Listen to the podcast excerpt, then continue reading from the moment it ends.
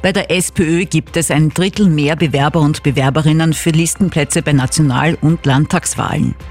Eine Großfamilie macht in Graz Diebstahltouren auf Bestellung. Das Wetter bringt morgen Sonne, Wolken und bis zu 15 Grad. 286 Gemeinden, 13 Bezirke, ein Sender. Das Radio Steiermark Journal mit Sabine Schick. Die Frist, um sich bei den Sozialdemokraten um einen Listenplatz für die Nationalrats- und Landtagswahl zu bewerben, ist vorbei. Seit heute steht fest, knapp 250 Personen haben sich für die kommenden Wahlgänge beworben. Das ist um ein Drittel mehr als bei den vergangenen Wahlen, sagt SPÖ-Landtagsgeschäftsführer Florian Seifert. Im Vergleich auch zur letzten Landtags- und Nationalratswahl ist die Anzahl an Bewerberinnen für Listenplätze bei diesen beiden Wahlen deutlich gestiegen jeweils um etwa ein Drittel. Also bei der Landtagswahl haben sich diesmal 136 Personen beworben, äh, im Vergleich zu 2019, da waren es 103 Personen. Und bei der Nationalratswahl haben wir diesmal 98 Bewerber und Bewerberinnen und da im Vergleich zu 2019 waren es 68. Durchaus eine positive erste Bilanz. Worauf führen Sie das zurück, dass sich jetzt so viele Personen beworben haben? Wir nehmen doch eine ziemliche Aufbruchsstimmung wahr, ähm, sowohl auf Bundes- als auch auf Landesebene. Wir haben das auch am Landesparteitag am 20. Jänner sehr stark gespürt. Das war da sehr großes Interesse der Teilnehmerinnen und Teilnehmer. Es sind sehr viele gekommen und haben ein sehr positives Feedback gegeben und die wollen jetzt auch mit dabei sein, wenn es Richtung Wahlvorbereitung und dann natürlich auch auf die Listenerstellung hinzugeht sagt Florian Seifert im Gespräch mit Birgit Seisberger. Wer auf die Wahlliste kommt, wird durch Hearings entschieden. Anfang April werden in vier Wahlkreiskonferenzen die regionalen Listen erstellt. Am 12. April gibt es einen außerordentlichen Landesparteitag, wo auch die Landesliste für die Nationalratswahl verabschiedet wird.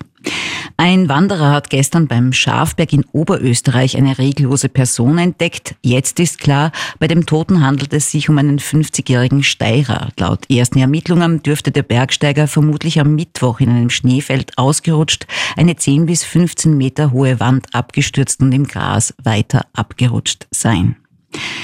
Die Fahrradboten und Essenszusteller wollen mit zweistündigen Warnstreiks am kommenden Donnerstag in Wien, Graz, Innsbruck und Klagenfurt Druck bei den stockenden Lohnverhandlungen machen. Das kündigt die Gewerkschaft wieder heute an. Nach vier Verhandlungsrunden lag das Angebot der Arbeitgeber zuletzt bei 5,8 Prozent. Das ist den Zustellern zu wenig. In Graz soll eine Großfamilie seit gut einem Jahr unzählige Diebstähle begangen haben. Die insgesamt zehn Familienmitglieder haben dabei einen Schaden von mehr als 50.000 Euro angerichtet und sie haben laut Polizei auch auf Bestellung gestohlen. Rainer Liebig berichtet.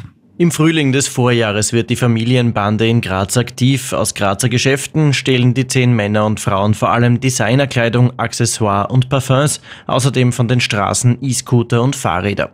Rund 30 Diebstähle gehen laut Polizei auf das Konto der rumänischen Großfamilie. Gestohlen wurde, so die Ermittler, auf Bestellung. Gehandelt wurden die gestohlenen Waren dann großteils innerhalb der rumänischen Community im Großraum Graz. Sie wurden aber auch via Messenger-Dienste zum Kauf angeboten. Mittlerweile wurden insgesamt vier Frauen und ein Mann im Alter von 18 bis 41 Jahren festgenommen und in die Justizanstalt Grazia Comini gebracht. Drei von ihnen sind geständig, eine Person nur teilweise und eine streitet alles ab. Drei Frauen sitzen in Untersuchungshaft, fünf weitere Verdächtige wurden angezeigt. Zum Sport. In der 18. Runde der zweiten Fußballliga empfängt der GAK heute den First Vienna FC und könnte einen weiteren wichtigen Schritt in Richtung Bundesliga setzen.